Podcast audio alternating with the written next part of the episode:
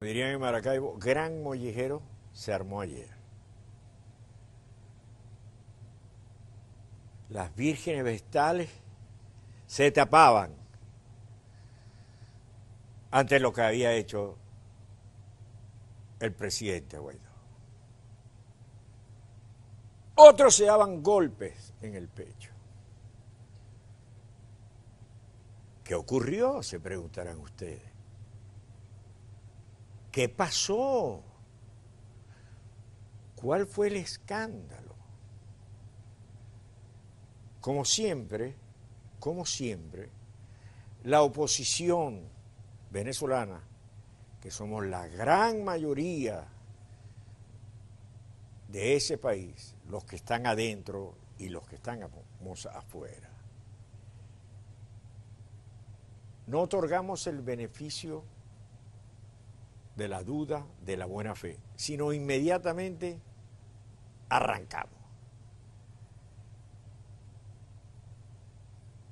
Hay un acuerdo por debajo de cuerda, porque esa es la segunda palabra que nos encanta, por debajo de cuerda, por debajo de la mesa, entre Nicolás Maduro y Guaidó. Guaidó le da el permiso para que venga la Organización Panamericana de la Salud a cambio de que den libertad a su tío. Y ¡ra! aquello se convierte en matriz de opinión. Y se riega y se riega y la gente le pregunta, ¿y cuál fue el acuerdo y por qué llegaron? Traidores, se parte la unidad. Mira, primer punto.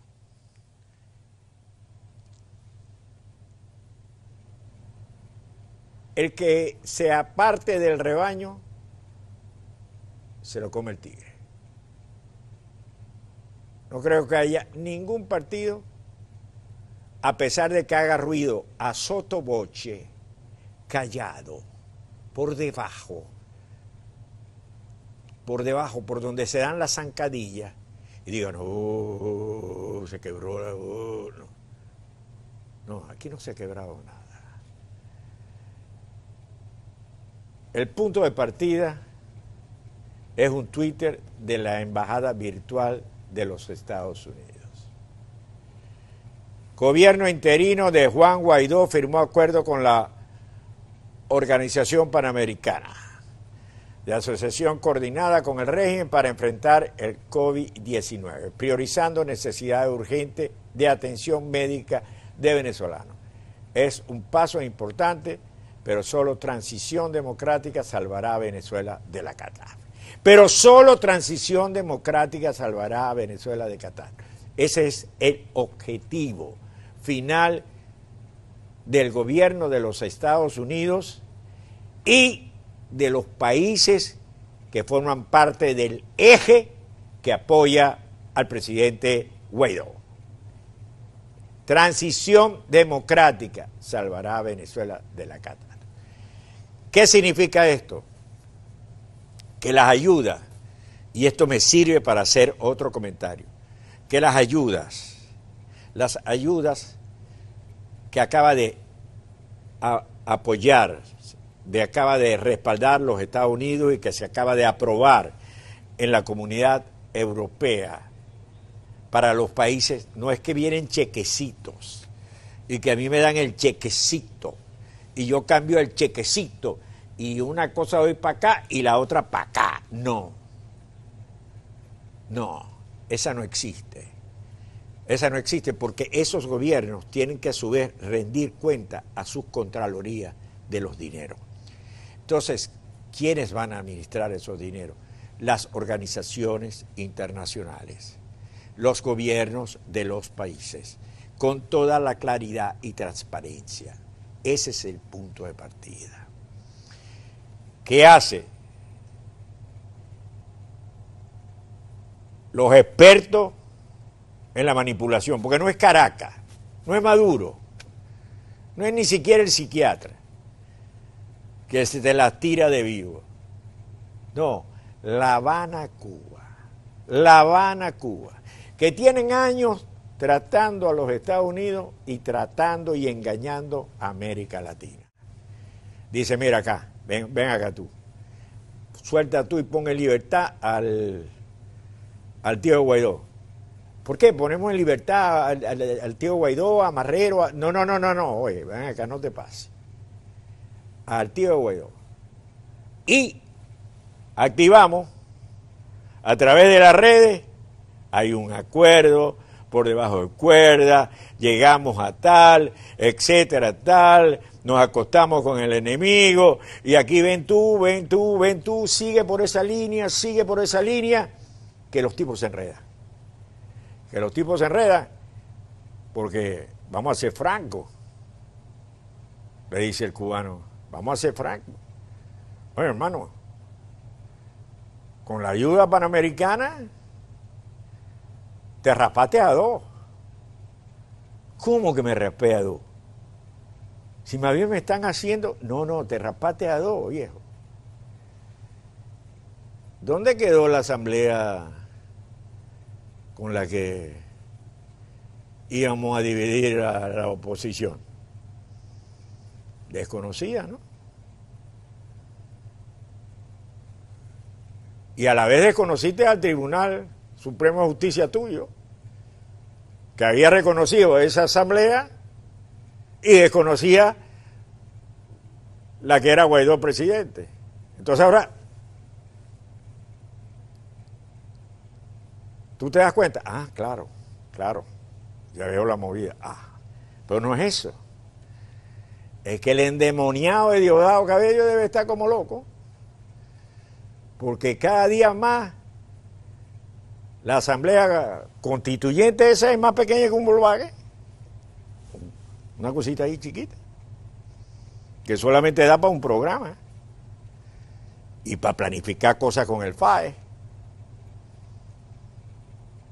Ahora, que algún partido político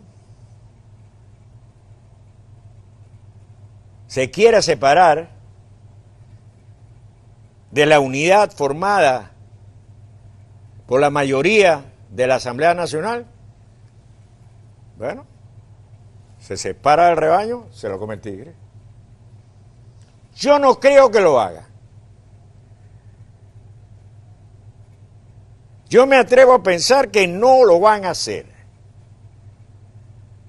Yo creo que si a esta altura del juego No conocemos cómo se maneja la dictadura de Maduro al son y el ton que toquen los cubanos, hemos perdido el tiempo. Número uno. Número dos. Sé que hay impaciencia, que hay retraso con lo capital que ha sido recuperado. Y que no ha sido entregado. Y que no ha sido entregado a pesar de todas las necesidades que hay. Pero uno, los norteamericanos son garantes y no quieren que esto no se haga transparente. La transparencia hace falta ya en Venezuela. De la transparencia, de la trampa, estamos cansados. Hace falta la transparencia con ese. Eso número uno.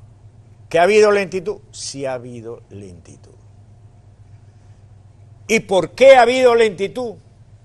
Porque lo perfecto es enemigo de lo bueno.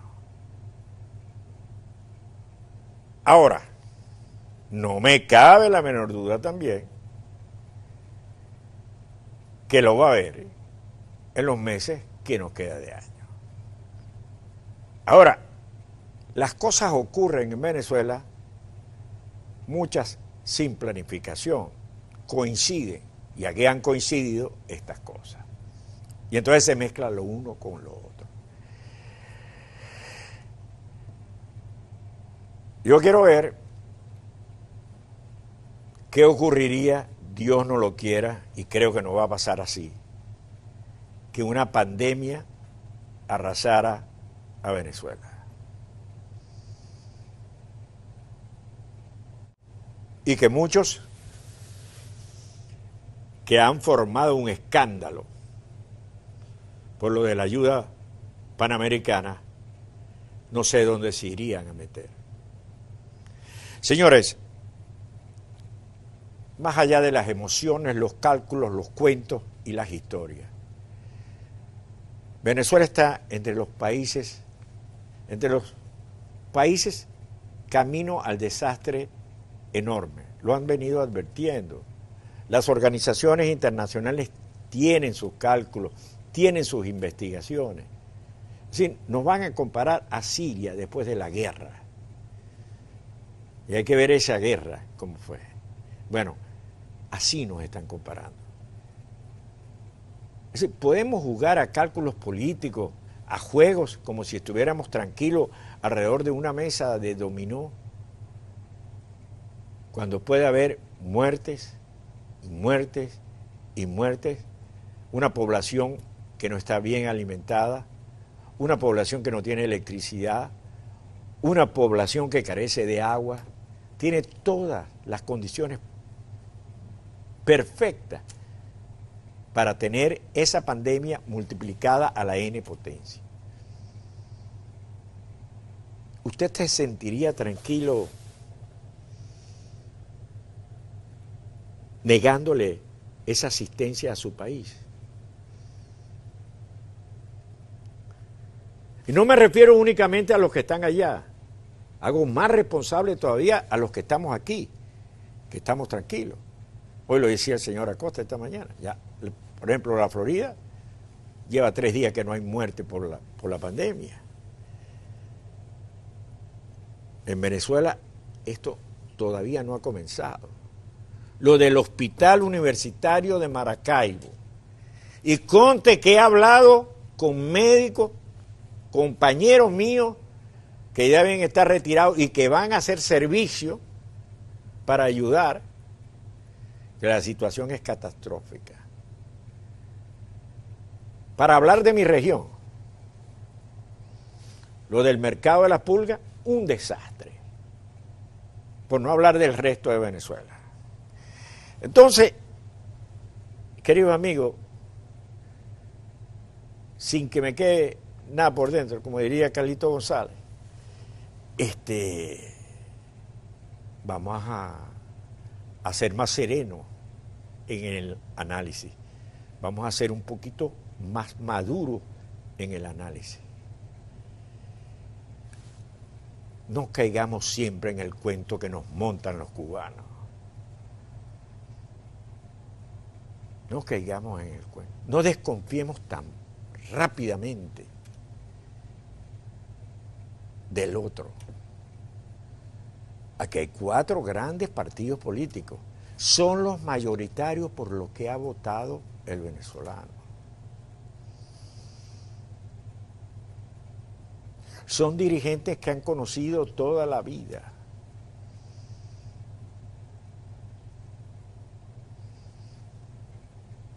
¿Por qué inmediatamente pensar mal? ¿Por qué inmediatamente pensar que esta es una maniobra y que ya compraron a Guaidó? No quiero pensar que hay partidos que están calculando y jugando posición adelantada. Aquí no la hay. El que se separe se lo come el tigre. Y los tirapiedras de siempre sigan tirando piedra. Sigan tirando piedra. A la larga, el pueblo sabe quién le habla claro y quién habla con la verdad por delante. Cada que se jugó un momento una posición adelantada y creo que lo friego. No, la experiencia política no es así. Ya basta de novelas políticas. Vamos a la realidad y vamos a esperar en los meses que queda del año que pueda llegar los bienes que han sido cautivados, que la Contraloría funcione, que la Procuraduría funcione, etcétera, etcétera, etcétera. Y que vengan los programas asistenciales. ahí sí podemos criticar.